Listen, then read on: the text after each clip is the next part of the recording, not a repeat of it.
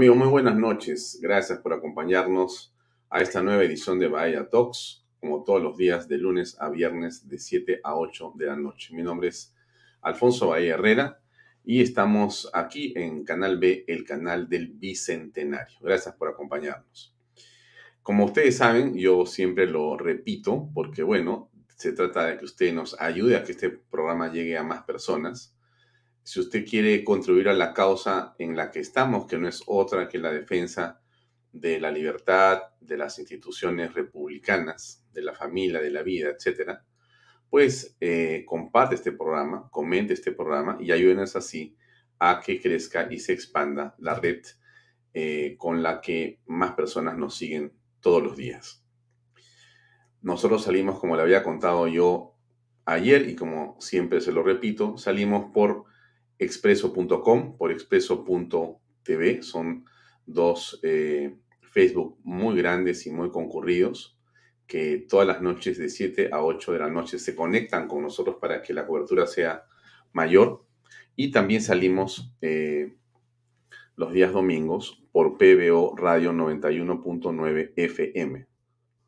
Este programa, el audio del programa, se eh, emite por las eh, ondas de radio FM de PBO 91.9. Así que si usted quiere verlo también los días o escucharlo el domingo, también lo puede hacer a través de la radio. Em, ayer alguien estaba queriendo colaborar con el programa eh, y hay alguna gente que no sabe bien cómo hacerlo. Yo a todos les agradezco siempre por su colaboración y le comento si usted quiere y está interesado en ayudar a este programa, este humilde programa que sale todos los días en la hora que usted ya conoce, pues es muy fácil hacerlo. Usted puede eh,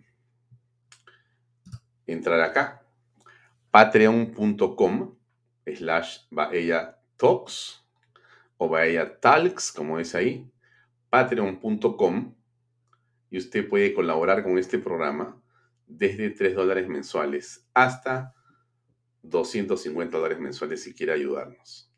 Como todo en la vida cuesta, por si acaso, porque no van a creer que las cosas solamente llegan del cielo por, eh, digamos, algún milagro, este programa, por si acaso, también eh, consume. Es decir, nosotros tenemos a un grupo de personas que nos ayudan en el programa. Eh, son seis colaboradores a las cuales, por supuesto, pagamos todos los meses y bueno, parte de los ingresos que el programa logra permiten cubrir esas planillas para poder continuar trabajando. Desde 3 dólares mensuales usted puede colaborar en patreon.com slash talks. Por si acaso se lo digo, por si alguien estaba interesado. Ayer alguien quiso ayudarnos desde YouTube, pero más directamente puede hacerlo a través de patreon.com. Talks, así es. También en el programa usted va a ver a veces que aparece en la parte superior izquierda una código de barras usted puede poner ahí su teléfono y le va a llevar también a eh, Patreon slash Talks. Bien, dicho esto, ya está conectado con nosotros nuestro invitado, em, eh, Rafael Santos Norman, a quien voy a, hacer pasar a la sala en unos segundos. Pero antes de hablar con Rafael Santos, que es un político eh, muy interesante, muy joven y con mucha perspectiva, déjenme hacerles un par de comentarios sobre lo que está ocurriendo. Em, acá hay una fotografía que quería yo ponerles que me parece importante y es la de este señor.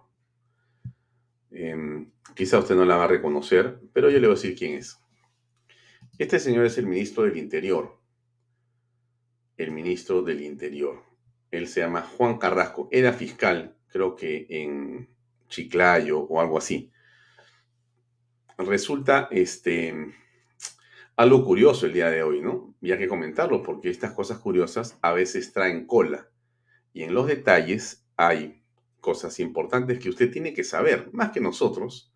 Es bueno que el público sepa esto. Miren, Donald Gildebrando Iván Castillo Gallegos, titular de la Dirección General de Seguridad Aeronáutica del Ministerio de Transportes y Comunicaciones, solicitó a las autoridades a cargo de la Administración Aeronáutica Civil que permitan la circulación del ministro del Interior, Juan Carrasco, y de su delegación sin pasar por el proceso de inspección regular. esto que le digo a usted no es un chisme, no es eh, a lo que nos hemos enterado porque nos comentaron alguien por teléfono, te cuenta una cosa, no es posible. No, no, no, no. Este es algo muy importante, que usted lo sepa, que usted lo sepa, ¿no? Hay un documento que ha sido enviado a Juan Salas River de Lima Airport Partners, Vanessa Oliveros de Aeropuertos del Perú S.A., ENA Pasaldua de Aeropuertos Andinos del Perú S.A. y Rosario Sandoval de la Corporación Peruana de Aeropuertos y Aviación Civil Corpac. Eh, el documento dice, tengo el agrado de dirigirme a usted a fin de comunicarle que en la vista de, vista eh, de las diversas actividades propias de las funciones del ministro de Interior a partir de la recepción del presente documento, el ministro Suede Can y un efectivo de la PNP, o sea, Policía Nacional de Perú, de Seguridad Personal del ministro, que forme parte de su comitiva, están exonerados del proceso de inspección cuando ingresen a la zona de seguridad restringida del aeródromo.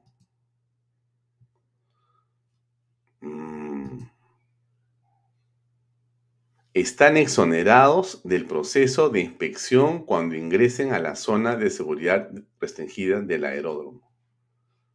O sea, hemos creado eh, en este momento ciudadanos de segunda categoría y de primera categoría.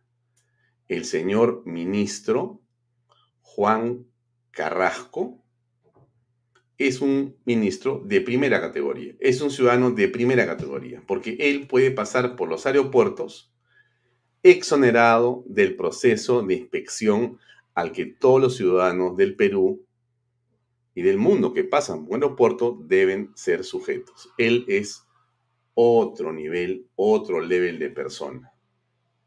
Esto que yo les estoy comentando por si acaso, para que no vayan a pensar de que uno quiere incomodar a la autoridad, o qué pesado este señor Baella con sus cosas, por qué es que lo molesta, seguramente algo le ha hecho el ministro al señor Baella. No me ha hecho nada, no tengo el gusto de conocerlo, me encantaría conocerlo.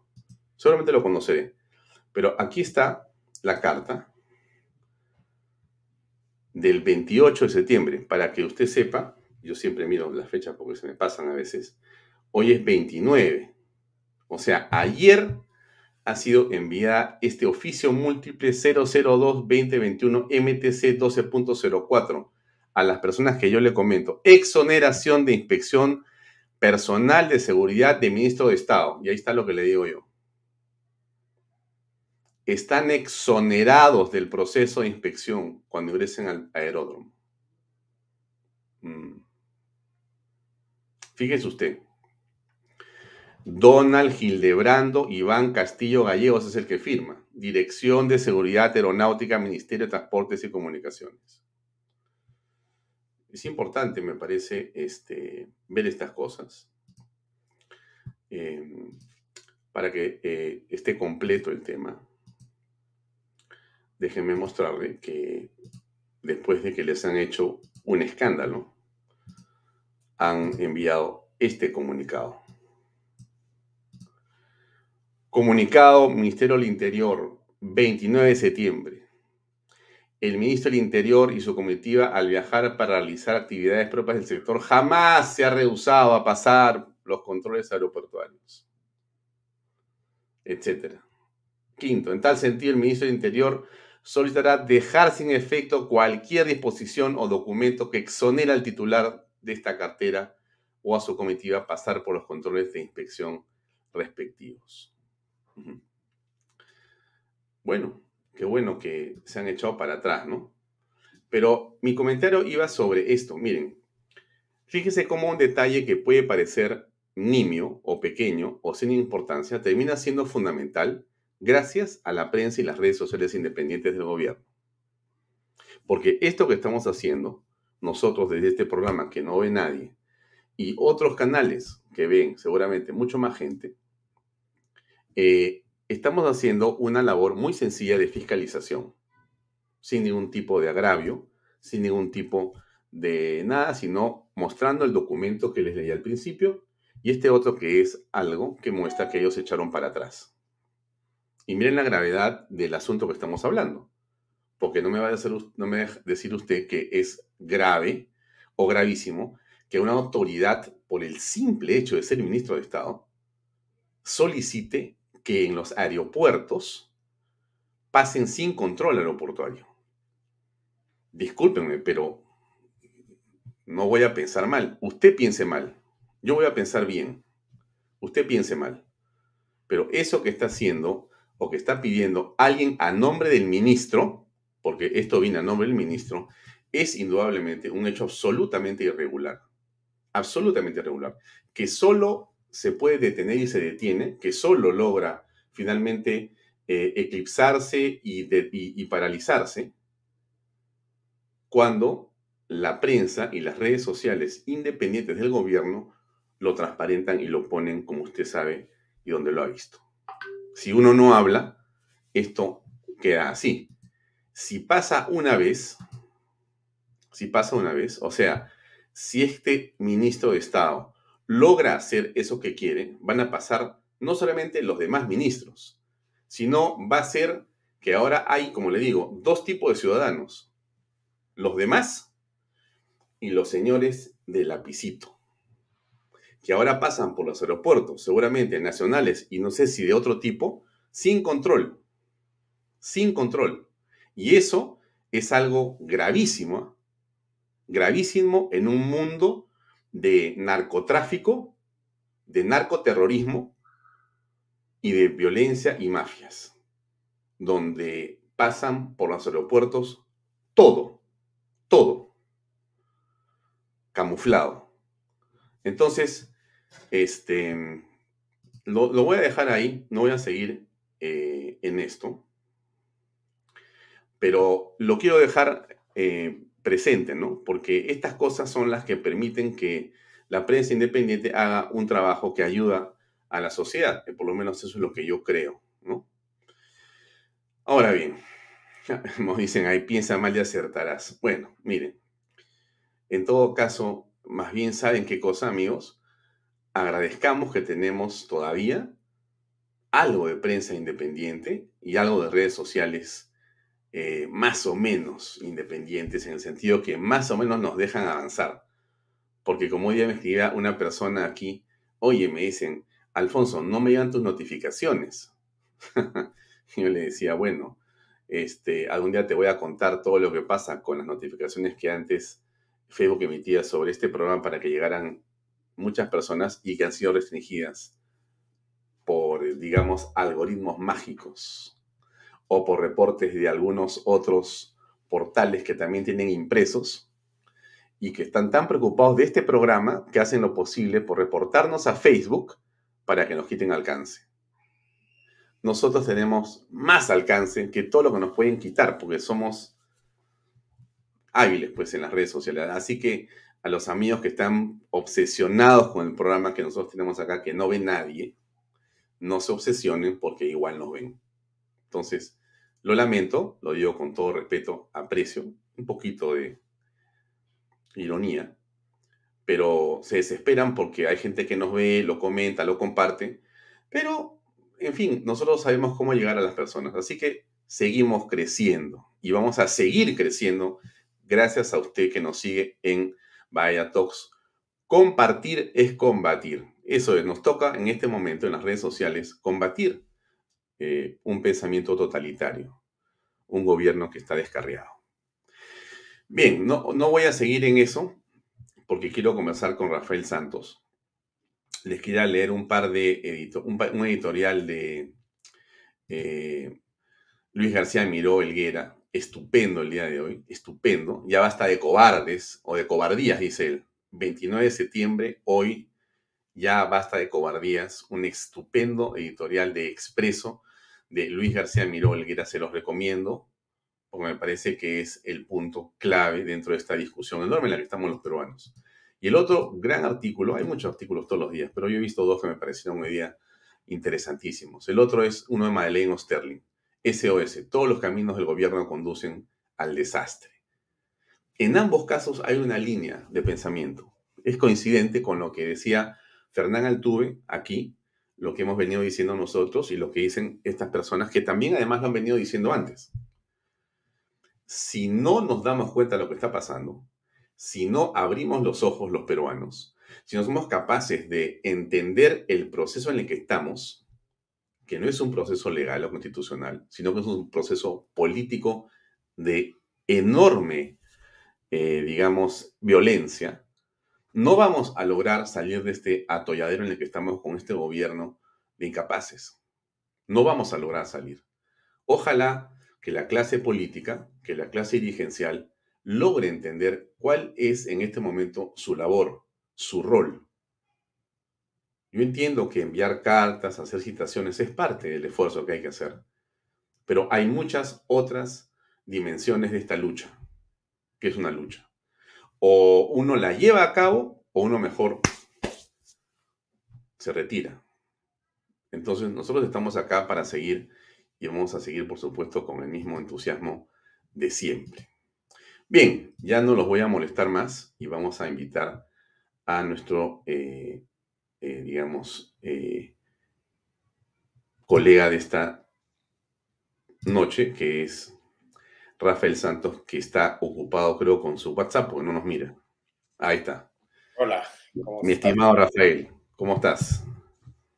¿Cómo estás, Alfonso? Muchísimas gracias por invitarme a este programa y, un saludo a todas las personas que nos están viendo, ¿no? Encantado de estar contigo, Alfonso. Siempre es un gusto estar con los amigos y patriotas sobre todo, ¿no? Sí. Oye, Rafael, este, en verdad te agradezco por haber aceptado mi invitación. Yo quería conversar contigo hace tiempo. No te he podido ver en persona, pero bueno, conversaremos ahora este, en Vaya Talks. Porque este, me parece que te he visto en, varios de la, en varias de las marchas, subido también Em, en los mítines, eh, haciendo discursos. La vez pasada te vi en Miraflores, te di un abrazo con mucho gusto, con mucho cariño. Este, y mi primera pregunta era sobre cómo ves la situación política, ¿no? Porque tú estás en un eh, trabajo eh, profesional, particular, privado, pero también estás haciendo política, política desde muchos puntos, desde muchos sectores, pero ¿Cómo aprecias, antes de entrar a ver qué estás haciendo y, hablar un poco más sobre lo que viene, este, ¿cómo ves la situación política? ¿Cómo aprecias lo que está ocurriendo? ¿no? La, estructura de lo que vemos, la coyuntura en la que estamos. ¿Cómo, ¿Cómo aprecias el fenómeno político? ¿Cuál es tu lectura de las cosas? Bueno, la gente está en modo avión, ¿no? O sea, la gente está eh, eh, prácticamente asumiendo, asimilando este gobierno, ya que no, no, se le puede, no, no se le puede, no porque las herramientas las tiene que el Poder Judicial, el Ministerio Público, y estas herramientas eh, ser eh, cocinadas en el Congreso, y, y, esto no se da hasta ahora, ¿no? Vemos como una banda delincuencial de corruptos es capturada con las manos en la masa y, todos los secuaces son puestos a disposición en prisión preventiva. Y el, y el jefe, y el jefe no. Entonces, este, entonces nos damos cuenta de que sigue toda esta maraña de, de, politización de la, de la, de la, de la, de la justicia y judicialización de la política. Entonces, nos damos cuenta de que esto no va a caminar por mucho tiempo. Yo estoy muy preocupado porque he visto en las encuestas de que prácticamente los comunistas están eh, llenando ese vacío del descontento de la gente de la corrupción. O sea, la corrupción ha calado en tantos sitios que ya la gente está harta de la corrupción. Y lo peor de todo es que no asocian al comunismo con la corrupción, porque nos ha estado gobernando gobiernos eh, eh, eh, de izquierda y comunistas, mira Cajamarca, mira Arequipa, mira en todos los lugares, en, Ayacucho, en la zona del Cusco, en, Junín, ¿no? Donde es Cerrón, ¿no? Donde los casos de corrupción son atroces, pero sin embargo no los, no los, no no los asocian con esta banda de delincuentes que están manejando eh, eh, las políticas del Estado. Entonces, eh, yo veo de que la gente no está tomando conciencia de lo que está pasando y lo único que falta tomar ahorita es Lima. Entonces yo creo que por eso es que es tan importante tomemos conciencia de lo que está pasando. Eh, están llenando el Estado de personas que no tienen currículum, sino que tienen prontuariado. Entonces, eh, eh, mientras exista los cargos de favor y no la meritocracia, el país cada vez va a ir cavando su tumba en un hoyo más profundo. ¿no? Mm. Ahora, Rafael, hay, digamos, em, un asunto mayor y hay, digamos, eh, de mi punto de vista, una suerte de divertimentos, de fuegos artificiosos, de distractivos. El asunto mayor, eh, no sé cuál es tu percepción, a mí me parece que es la Asamblea Constituyente y el cambio de Carta Magna para permitir la reelección de Pedro Castillo y básicamente quedarse en el poder por muchos periodos y décadas, ¿no? Ese parece ser el plan más importante y el plan mayor. Y esto otro que vemos día a día es como la, eh, digamos, sal y pimienta, el azúcar, la miel, ¿no? Para que la gente diga que sí, que no, más acá, más allá, pero en el fondo ellos están decididos y a una sola dirección.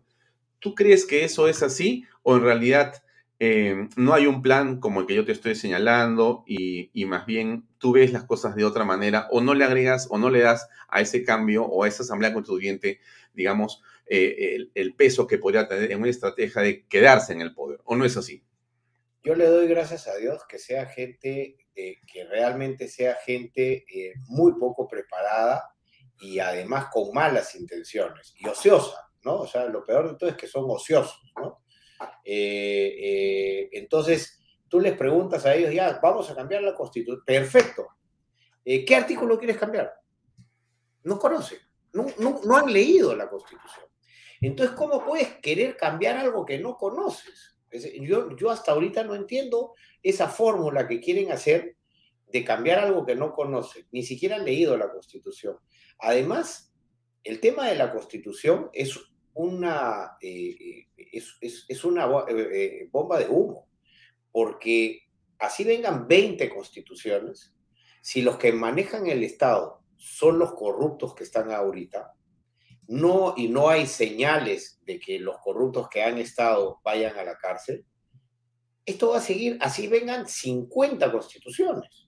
O sea que este no es un problema de, de, la Constitución, este es un problema de las personas que manejan el país, que son una sarta pasado. Eh, eh, hemos tenido a un genocida del presidente, en donde prácticamente hemos tenido la mayor tasa de mortalidad, donde eh, este genocida ha matado más gente que el mismo terrorismo que le hizo tanto daño al Perú. Entonces, no podemos permitir eh, que haya impunidad ante estos sinvergüenzas delincuentes que han robado y han matado a los peruanos. Entonces tenemos que abrirle los ojos a, los peruanos y, ustedes, los periodistas, eh, los que son líderes de opinión y tienen, y tienen señal eh, de, comunicación hacia, hacia la gran masa eh, de, ciudadanos, tienen el, deber y la obligación de brindar la información de una manera totalmente pragmática, o sea, de una manera totalmente eh, eh, transparente para que la gente se dé cuenta de la clase de sinvergüenzas que han estado manejando el Perú, ¿no? no puede ser de que hayan hospitales de hace 15 años que no se pueden inaugurar estando en plena pandemia, que hayan canales de irrigación que prácticamente hace 10 años que ni siquiera se han empezado a hacer y ya se han robado todo el presupuesto, que hayan proyectos de saneamiento, eh, de, saneamiento y de, y de agua potable que cada vez que hay elecciones son la bandera de que todos estos políticos de pacotilla levantan pero sin embargo, una vez que asumen el cargo, se olvidan de todos estos proyectos y se encargan de ponerle cancha de fútbol a su casa. Mira lo que está pasando en Huánuco con el gobernador regional, eh, eh, ponerle dos pisos más a su casa y sabe Dios que es hasta sin licencia. Entonces, esto ha enervado a la, a la, población. Me ha enervado a mí, mira cómo me puse en el, en el debate, me puse así porque estoy indignado, al igual que más de 30 millones de peruanos que ve cómo estos sinvergüenzas se están robando el país, eh, eh, eh, Alfonso.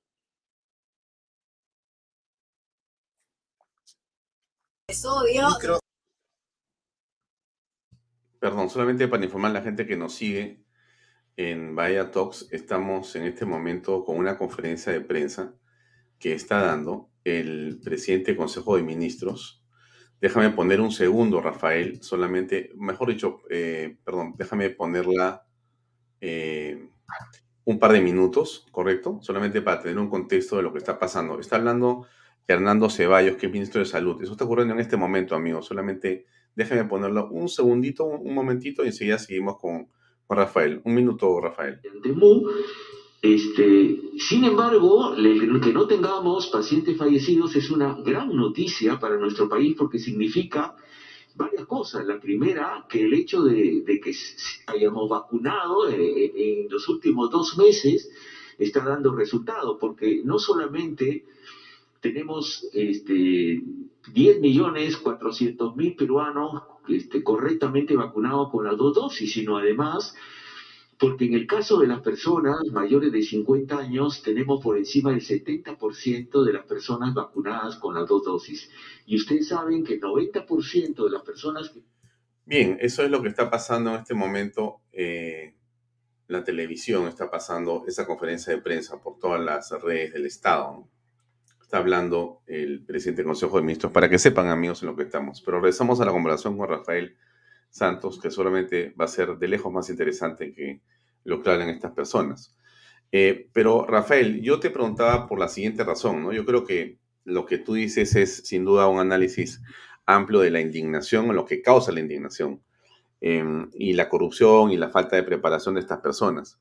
Pero mi, mm, y, estoy de acuerdo contigo que la asamblea constituyente o una carta magna nueva no soluciona los problemas, pero eso lo sabemos tú, lo sabemos muchas personas y creo que mucha gente está de acuerdo con eso, ¿no? Es decir, de un lado de la mesa estamos convencidos y entre nosotros creo que no hay que pensar más porque estamos claros. El punto es al discurso del gobierno, a eso me refería, Rafael. O sea, el gobierno dice, no a quienes estamos convencidos que cambiar la Carta Magna por una nueva es un absurdo.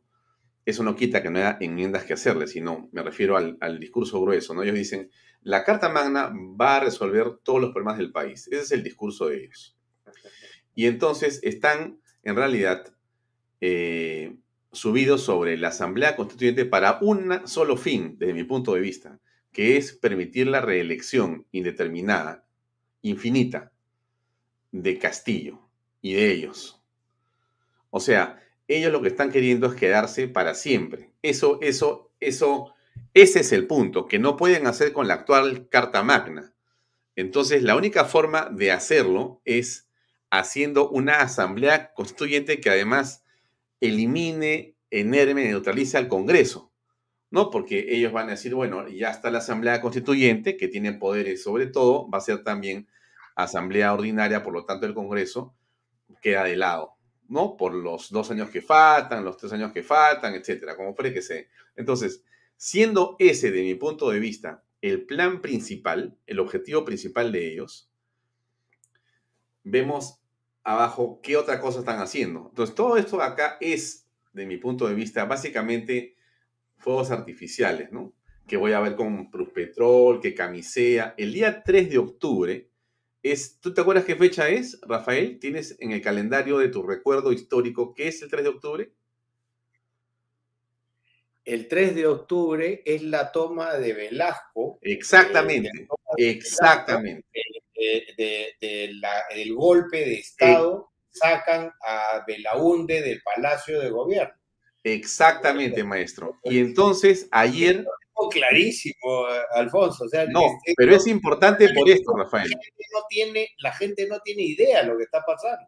Sí, pero es importante por esto, porque ayer salió Verónica Mendoza de Palacio a decir que bueno, que ya, ya es el momento de hacer los cambios profundos. Entonces va con la reforma tributaria, va con la reforma eh, de la agricultura, con la reforma laboral, con las eh, nacionalizaciones, no expropiaciones, dice, y con la defensa de la mujer. ¿No? Son las cinco cosas sobre las que hay que trabajar ya profundamente. Ya basta de estar jugando, ¿no es cierto? El misógeno va a defender a la mujer, ¿no? Y dicen, ya viene el fin de semana, ¿no? En palabras de ella, ya viene el fin de semana la segunda reforma agraria. El fin de semana que viene es 3 de octubre, fecha del principio de la primera reforma agraria, que fue, como todos sabemos, un desastre absoluto para el país. Ideas que nunca se ejecutaron porque es un Estado muy complejo, lleno de ineficiencia y de corrupción. 60 años, hermano. Y, y convirtió lo poco que había de bueno en un desastre, ¿no es cierto? Bueno, entonces, entonces, yo te pregunto, por ejemplo, ahí, ¿no? Tú, eh, estamos yéndonos hacia eso. Y yo creo que vienen 40 días de terror, porque en estos 40 días, hasta el día 100, ellos tienen que quemar todas sus naves para decir somos un gobierno revolucionario, casi como de la Fuerza Armada de la época del Chino Velasco. Pero en esa, están en esa, en esa posición. ¿Tú ves ese peligro, este, Rafael, o tú crees que simplemente, porque has dicho una cosa que a mí me ha preocupado un poquito, ¿eh? te lo digo así con toda franqueza, tú dices, no, estos son unos vagos, unos improvisados, son unos, ¿no? Pero yo me pregunto. Pero yo me pregunto lo siguiente, ¿ah? mira, Rafaela, coincido contigo que parecen ser vagos, improvisados, pero que vamos a los hechos, Rafael. Han ganado la elección, han copado el gobierno, tienen el servicio de inteligencia, tienen Petroperú, han metido ya 400 personas, faltan meter 600 personas más en el gobierno y lo están haciendo todos los días, así de vagos y brutos que son. Y nosotros, vamos a llamarlo así, los inteligentes, los que hemos estudiado, los que sabemos cómo es la política, ta, ta, ta, ta, ta, ta, no podemos detenerlos con las armas de la democracia. ¿Qué está mal? ¿Cómo nos vamos a defender? Mira, eh, en primer lugar, yo he estado hablando con unos amigos eh, del Poder Judicial eh, y del Ministerio Público. En primer lugar, acá el, gran culpable de todo esto es el ex presidente Vizcarra. Este señor ha copado todo lo que es la Junta Nacional de Justicia, el, el, Ministerio Público, la hermana de la presidenta del Poder Judicial era ministra, o sea, un, claro eh, conflicto de intereses, ¿no? Entonces, eh, si bien es cierto, de, no dudo de su catadura moral, o sea, estos indicios no pueden estar en un país que busca transparencia, luchar con la corrupción, contra la corrupción y democracia. Entonces nosotros estos mensajes de peleas, discusiones, de poner al hermano en otro cargo público, al primo, al sobrino, el hijo de Palacín, pues en Indecopi, eh, es más, hoy día me han comentado también que el hijo de Palacín ha estado en, tratamiento por drogadicción. Eso es lo que me han comentado. No quiero, no, no, me gustaría que lo confirmen los, los periodistas. Eh, entonces, eh, yo creo que ese mensaje, imagínate el mensaje que le están dando a los profesionales, a los jóvenes que se están graduando o estudiando para lograr un futuro mejor para su familia o sea que tengo que ser delincuente, sinvergüenza, ladrón, coimero, para yo tener algo en la vida. O sea, eso es, eso es eh, la imagen que, que un Estado, que un jefe de Estado, que un peruano, que un patriota quiere reflejar al resto de la población. O sea, eso es, ese es el mensaje que yo les digo a ustedes, ¿no? A todos los peruanos que están viendo este, este programa, de que sentemos las bases para poner en los mejores, eh, a los mejores peruanos en los cargos de, dirección del Estado. Que haya esta meritocracia que amerite que estos mejores peruanos asuman estos cargos de, de dirección para generar más puestos de trabajo, más puestos de los trabajo de los que se han perdido en la época de la pandemia. Siete millones de peruanos se han quedado sin trabajo. No solamente eso, más de 1.500 empresas han quebrado. ¿Dónde están los gerentes, los empleados, los obreros, los transportistas de esas que algún inversionista o que alguna empresa salga a, invertir para que pueda contratar.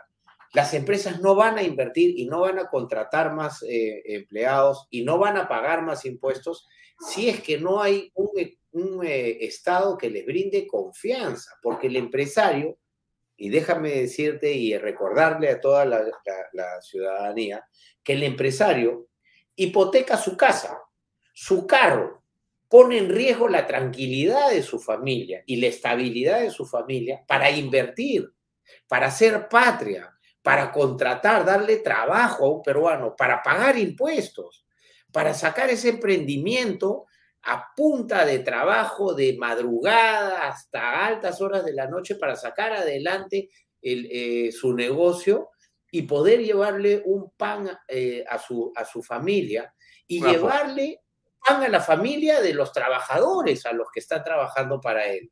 Y a ese empresario que paga impuestos, lo están satanizando. Joseph Baella pregunta una cosa que yo quiero leer, ¿no? Para ti es, ¿qué hacemos? Ellos avanzan y nosotros, ¿qué debemos hacer? Esa es la pregunta. Preparar un ejército preparar un ejército de patriotas, de ciudadanos. Vienen unas elecciones. Vienen elecciones el próximo año. Tenemos que tener en cuenta. José Rolando Leaga Vega pregunta lo mismo. ¿Qué hacemos para revertir esta pesadilla? Únanse, únanse. Hay que unirnos los peruanos. Hay que formar un ejército y promover a nuestros mejores cuadros para que vayan a ocupar esos cargos públicos hay gobernadores regionales y alcaldes que tienen que asumir esa responsabilidad sin mezquindad, sin egoísmo y sin egocentrismo, para llegar a, servir a, la patria. estás hablando de, unidad. Ya te están diciendo al grano, no más vueltas, ¿ah? pero ya, vamos a dejarlo ahí. Te hago la pregunta siguiente. Este, hablando de unidad, ¿cómo crees que se pueden unir, eh, por ejemplo, los que han quedado al, de, este lado de la mesa, no del lado de la izquierda, sino del lado del centro derecha? ¿Cómo se pueden unir entre ellos? ¿Tú crees que hay espíritu de unidad? ¿Has visto eso? Mira, mira, mira, yo he tenido eh, varias muestras. Eh, me junté con Roque Benavides y, varios otros eh, peruanos preocupados y comprometidos porque, porque todos los partidos políticos y los colectivos estaban yendo cada uno por su lado. Entonces nosotros nos, nos pronunciamos para unir a los colectivos y unir a los partidos. No vamos a crear un partido nuevo. El Perú no necesita partidos nuevos. El Perú lo que necesita es una unidad nacional. Hay que unirnos en torno a una unidad nacional. Hay que unirnos en torno de una unidad nacional. O sea, acá, de acuerdo, hay que condenar. De acuerdo, pero después de ese llamado de hace un mes. Ya, ¿en qué quedó el llamado? ¿Cuánta gente se ha unido? Lamentablemente, vemos como e, estos vientres de alquiler como avanza país, en donde Hernando de Soto ni siquiera lo representa, eh, está buscando pues nuevos candidatos ahora para que vayan a la, municipalidad de Lima. Eso yo, yo, yo lo, lo denuncio tajantemente, ¿no? ¿Qué, denuncia? ¿Qué estás denunciando? Estoy denunciando que los candidatos eh, que, que, ya que no han pasado la valla, como George Forsyth Ponte, no puede ir de candidato a, la municipalidad de Lima, pues. Ha tenido un, un, gobierno desastroso si su, si su, si su padrino Vizcarra no le daba los 60 millones de soles para, para, para poder contratar serenazgo, su, su, su gestión como alcalde de, de, La Victoria fue más que paupérrima, más que paupérrima. Y hoy día, ¿qué cosa quiere? Seguir dividiendo a los peruanos siendo eh, candidato a la, a la, alcaldía de Lima. ¿ah? Ya solamente nos falta que, que, que, que Urresti también vaya a la alcaldía de Lima, que Hernando de Soto vaya a la alcaldía de Lima.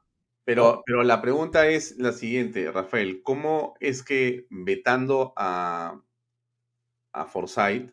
Vetando a los, a los candidatos que no pasaron la valla. Pero, tú, a ver, pero tú tienes derecho a ser candidato, tú has sido candidato presidencial. ¿Por qué has sido candidato presidencial? Y mucha, gente, y mucha gente me lo ha pedido.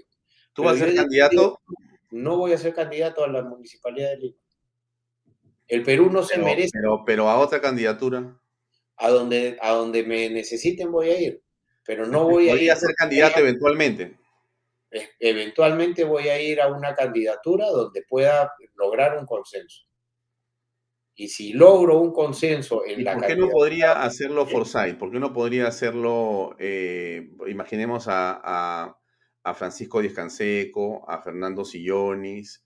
¿Por qué no podría hacerlo algún otro que, no, ya, hemos tratado, ya hemos tratado de hacer consenso con, con Forsyth. Yo lo pongo Forsyth como ejemplo, ¿ah? ¿no? Me estoy claro, claro, claro. No, es un ejemplo. Pero te, otros, te da otros ejemplos como, como persona no, no, no le guardo, al contrario, soy muy amigo de su familia, ¿no? De su primo hermano, soy amigo y tengo el, el mejor concepto de él y su familia, pero como gestor, mm. de que sea un vergüenza, yo estoy hablando de que no es un gestor. O sea, esto, eh, eh, esto no es un callejón, esto es ser un estadista, o sea, alguien tiene que venir con, el conocimiento suficiente, ponte, Pancho Descansejo creo que tiene todos los pergaminos para poder eh, eh, ser un candidato a la, municipalidad de Lima. Creo que no tiene el carisma para llegar a la gente. Déjame, déjame hacer pero, sí tiene, pero sí tiene los pergaminos, pues, ¿no? Sí, sí. Pero, pero yo, yo creo que... Es decir, Urresti, Urresti, Urresti, ¿qué pergamino tiene? Pues, o sea, alguien, o sea, alguien le tiene que decir, oye, Urresti, eh, eh, Sambo, o sea, eh, acá estamos hablando del Perú, o sea, no, no, acá no, es buscarte una chamba, hermano. Si quieres, te, invito a mi empresa y yo te doy chamba, hermano. Si lo que quieres chamba, yo, te contrato. Pero acá estamos hablando del país. Y el país rifando en, los dados y, porque, porque se me ocurre ser candidato, voy a ser candidato, ¿no? O sea, creo que peruanos debemos de tener un poco de, sentido común y, tener un poco de amor propio, ¿no? ya, pero, pero, Rafael, Rafael, es que me, parece que es un poco complejo hablar de eh, unidad empezando por vetar a personas, ¿no? Por decir, no, ¿cómo va a llevar? No, yo no estoy diciéndote que me parece un candidato bueno o malo el señor Forsyth, a quien no conozco creo que sí lo conocí alguna vez personalmente en algún lugar, creo que lo he saludado. No lo estoy vetando, hermano, no lo estoy vetando, pero los mismos 20 de la... tú estabas diciendo que no debería ser candidato él. No debería ser candidato porque ya perdió es un veto. Es un veto, ¿no? No, no lo estoy vetando. No estoy diciendo de que, de que, de que no sea candidato, él puede hacer lo que le da la gana.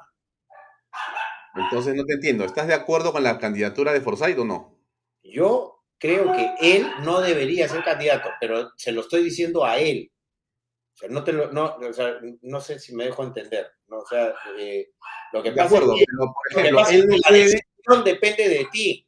Por supuesto, cada uno, la obviamente. depende de cada uno, ¿no? O sea, tenemos que, ser, tenemos que ser más responsables. O sea, yo no le tengo que decir, o sea, yo no soy su papá para decirle lo que tenga que hacer. No, el punto no era si te va a obedecer. tomar la decisión. Entonces, yo el punto no es si te va a obedecer. ser candidato. El punto no es si te va a obedecer, estamos hablando de qué, qué, debería ocurrir, eso es, o sea, qué debería ser la solución. No, debería haber unidad, debería haber unidad, debería haber unidad. Mm, ahora, debería haber unidad y no se debería estar festinando. Yo estoy viendo cómo se están festinando, buscando candidatos. Todos los partidos están buscando candidatos. Oye, ¿quién va a ser tu candidato? ¿Quién es el candidato para San Isidro, para Pueblo Libre, para la... pero, pero, pero todos tienen derecho a ser candidatos también. Porque, porque también te, te, te pueden... sigamos entonces en la misma onda de confundir a, los Pero entonces tú quieres una democracia donde no hay personas con libertad para elegir cómo... una democracia donde, tenga, donde el ciudadano no tenga que escoger entre 20 personas, pues hermano. Eh, eh, eh, mira, ni, ni, los más pintados van a poder, van a poder ser, exponer sus planes de gobierno si es que hay un universo de 20 candidatos. O sea, eso, eso es una... las candidaturas este, surgen porque las personas que tienen lo que la ley señala como requisitos pueden ser candidatos. Eso dice la ley. Bueno, bueno, es la ley que ha hecho los lagartos, pues habrá que cambiar esa ley, ¿no? Ya, pero ese es otro tema. El, asunto no iba por, por, saber si son muchos o pocos, sino qué condiciones había que, que, tener para justamente conseguir esa unión. Yo te preguntaba por lo siguiente. eh, estaba leyendo, tratando de encontrar una razón por la cual no podíamos unirnos, ¿ya? Déjame darte este punto de vista, a ver qué te parece a ti. Tienes otro seguramente, me, va a gustar mucho escucharlo. Mira, mira, yo pensaba lo siguiente, decía, bueno, ¿cómo hacemos para unirnos? Entonces, me puse a leer un poco la historia del Perú, de la guerra con Chile. Y me puse a, preguntarme por qué habíamos perdido la guerra con Chile. Entonces, hay un grupo de historiadores importantes, por supuesto que serios y muy reconocidos, que entre otras cosas señalan que perdimos porque no teníamos un armamento suficientemente poderoso, eh, nuestras tropas no estaban bien apertrechadas, y en general porque en realidad no eh, había una buena, digamos, eh, estrategia en el campo de batalla y que eh, Chile era muy superior en cantidad y en calidad de ejércitos, ¿no? Etcétera. pero hay otro grupo de historiadores que cuando comentan lo que pasó señalan que nosotros llegamos a la guerra con Chile derrotados y llegamos a la guerra con Chile derrotados antes, que porque había una enorme división a la interna y porque los líderes habían hecho prevalecer sus egos a los intereses nacionales. Justamente lo que tú decías al principio. Por eso es que coincide con lo tuyo esta, esta, esta reflexión que yo, que yo te hago. ¿no? El imperio incaico con, con, con, también con, eh, eh, en el imperio incaico con los hermanos, eh, con los incas, que estaban divididos y vinieron 40 españoles y, conquistaron, conquistaron el imperio incaico, que era el más poderoso, era, era más grande que el imperio de Carlomagno. Exactamente. Entonces, la pregunta es, ¿cómo vamos a lograr esa unidad? Nadie dice que no sea el mejor. Yo no estoy diciendo que sea el peor, ¿ya? Y imaginemos que la ley dice que es uno, dos o tres, no interesa. La pregunta es, ¿Cómo crees tú, porque tú eres un político, tú no eres una persona común y corriente, eres común y corriente, pero también eres un político, o sea, has estado en la arena pública, estás ahí. Entonces yo te pregunto a ti, que estás ahí, estás viendo lo que está pasando y conoces a todos los actores, ¿cómo crees tú que se va a lograr la unidad? Con humildad, con humildad, ceder, ceder espacios, ceder espacios. ¿Quién tiene que ceder espacios? Hacer política, hacer política. Ceder espacios, qué, qué, es lo que, o sea, qué es lo que quieres, qué es lo que quieres hacer primero que nada eh, cuando llegues al cargo, ¿no? O sea, cuál es tu, cuál es tu, tu, espíritu, el espíritu, ¿A dónde, a dónde quieres llegar con el cargo, o sea, quieres tener chamba, eh, quieres, quieres eh, llevar agua, quieres construir una carretera, quieres construir una... ¿qué, qué, hacia dónde quieres ir, ¿no? O sea, ¿qué es lo que buscas, ¿no? Para saber prácticamente en, qué, eh, eh, eh, en, cuál es la porción de, o el espacio que, puede servirle al país, porque los cargos públicos son cargos de servicio. yo particularmente creo que nosotros debemos de planificar nuestro, nuestro, nuestro futuro. ¿Por qué? Porque cada cinco años, con esta división que estamos hablando, viene un gobierno y borra todo lo que ha hecho el anterior alcalde. Por eso es que hay hospitales hace 20 años que no se inauguran, hay carreteras que nunca se... claro, pero me estás hablando de un problema estructural. Lo que tenemos en este momento en el país es un problema de la patada. ¿Tú ves que estamos ante una situación más grave que otro momento en la historia? ¿O te parece? No cede su espacio, hay un egocentrismo tremendo. Yo pensé que Alan García tenía era, era egocentrista, pero hay mucha gente que es muy egocentrista, que no quiere... Dame nombres, dame nombres de los egocentristas para tenerlos claros. De repente la gente no se ha identificado y tú sí que estás en la cancha. Después, es que lamentablemente, pues cuando hablas de nombres te, te terminan denunciando, ¿no? Entonces yo, yo, yo no te puedo dar nombres, pero sí puede, el público los puede ver, ¿no? Nosotros hemos hablado con Hernando de Soto para que venga a, Perú Patria Segura antes que se vaya a Avanza País. Bueno, pero puede, escoger, ¿no le gustó de repente? No, escúchame, eh, Alfonso, nosotros fuimos totalmente claros.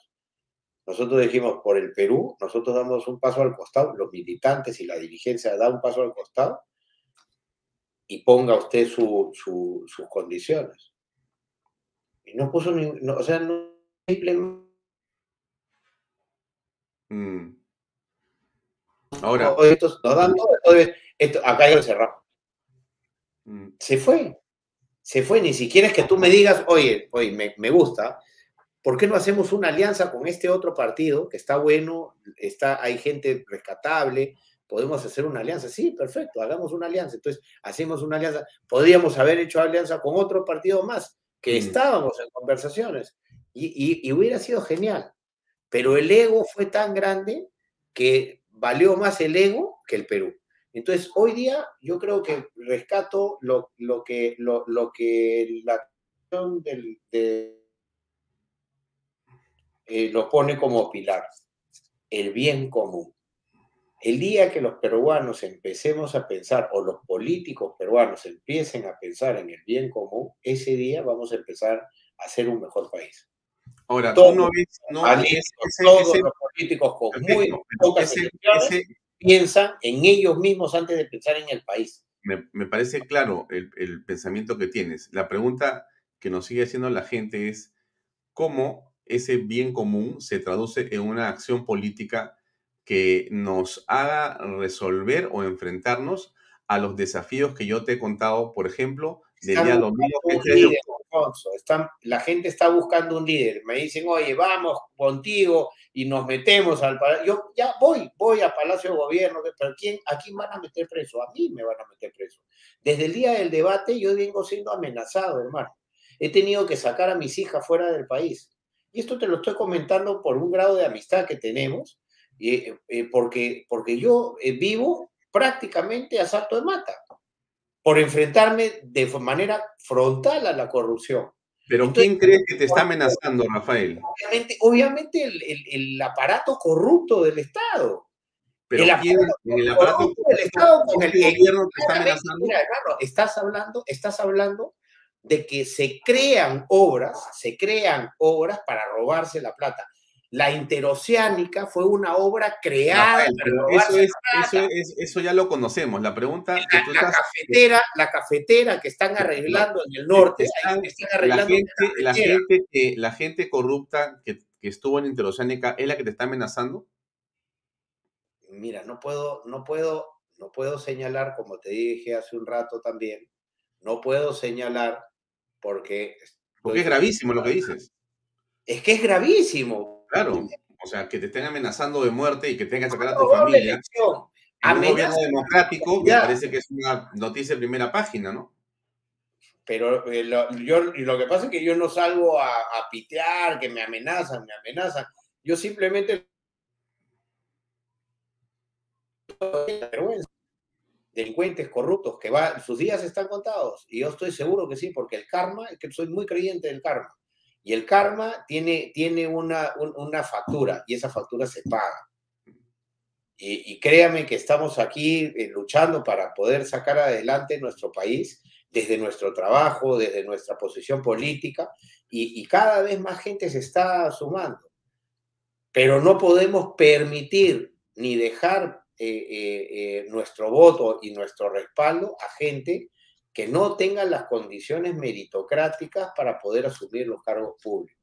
Mm. es lo mismo que, que, que, le, pedimos a, lo mismo que le pido a todos tus eh, lectores y, todas las personas que nos están escuchando, es, lo, es el mismo respeto que yo les doy, es el mismo respeto que les pido a sí mismo.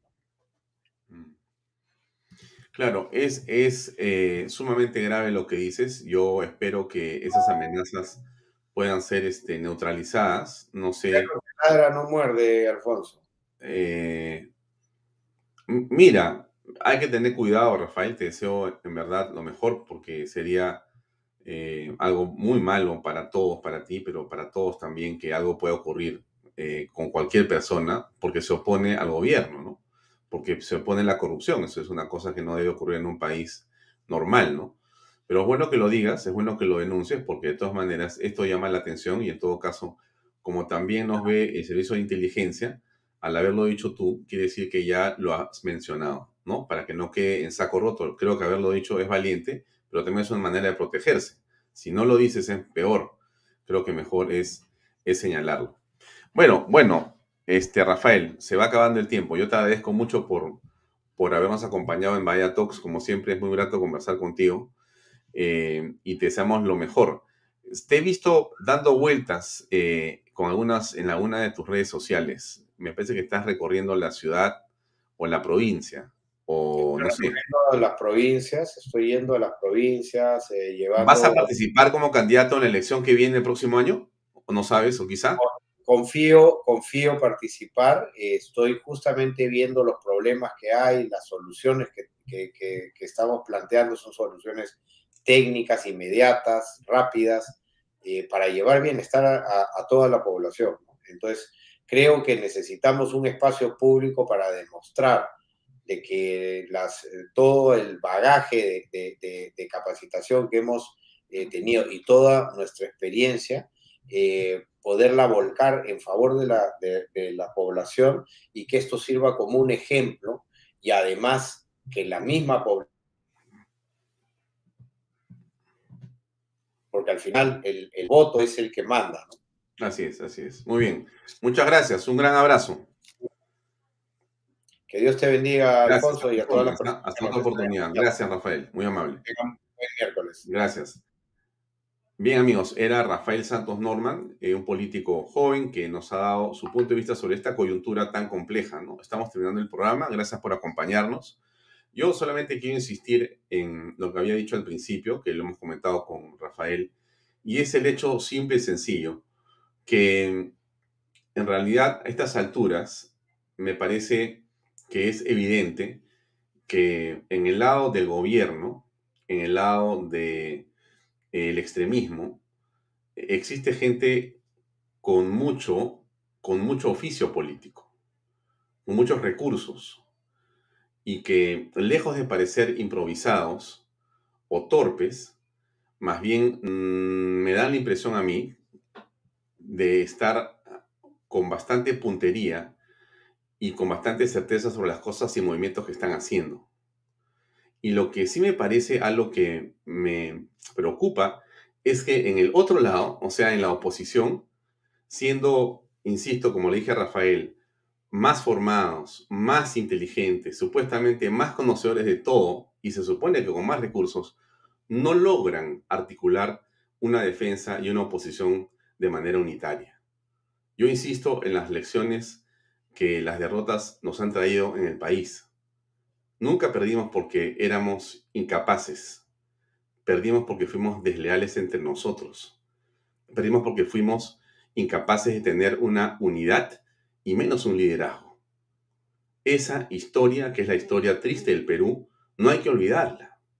Hay que recordarla para no volver por esos pasos. Esa es mi única reflexión y ojalá que todos tengamos una mejor inspiración para poder salir adelante en este, en este problema que todos vemos por delante también. Gracias por acompañarme. Mañana, 7 en punto eh, de la noche. Mañana es 30 de septiembre, ¿no? Hace dos años, ¿qué pasó en el país? ¿Usted se acuerda? Quizá mañana conversemos de eso también. Gracias por acompañarme. Mañana nos vemos, Dios mediante. Permiso.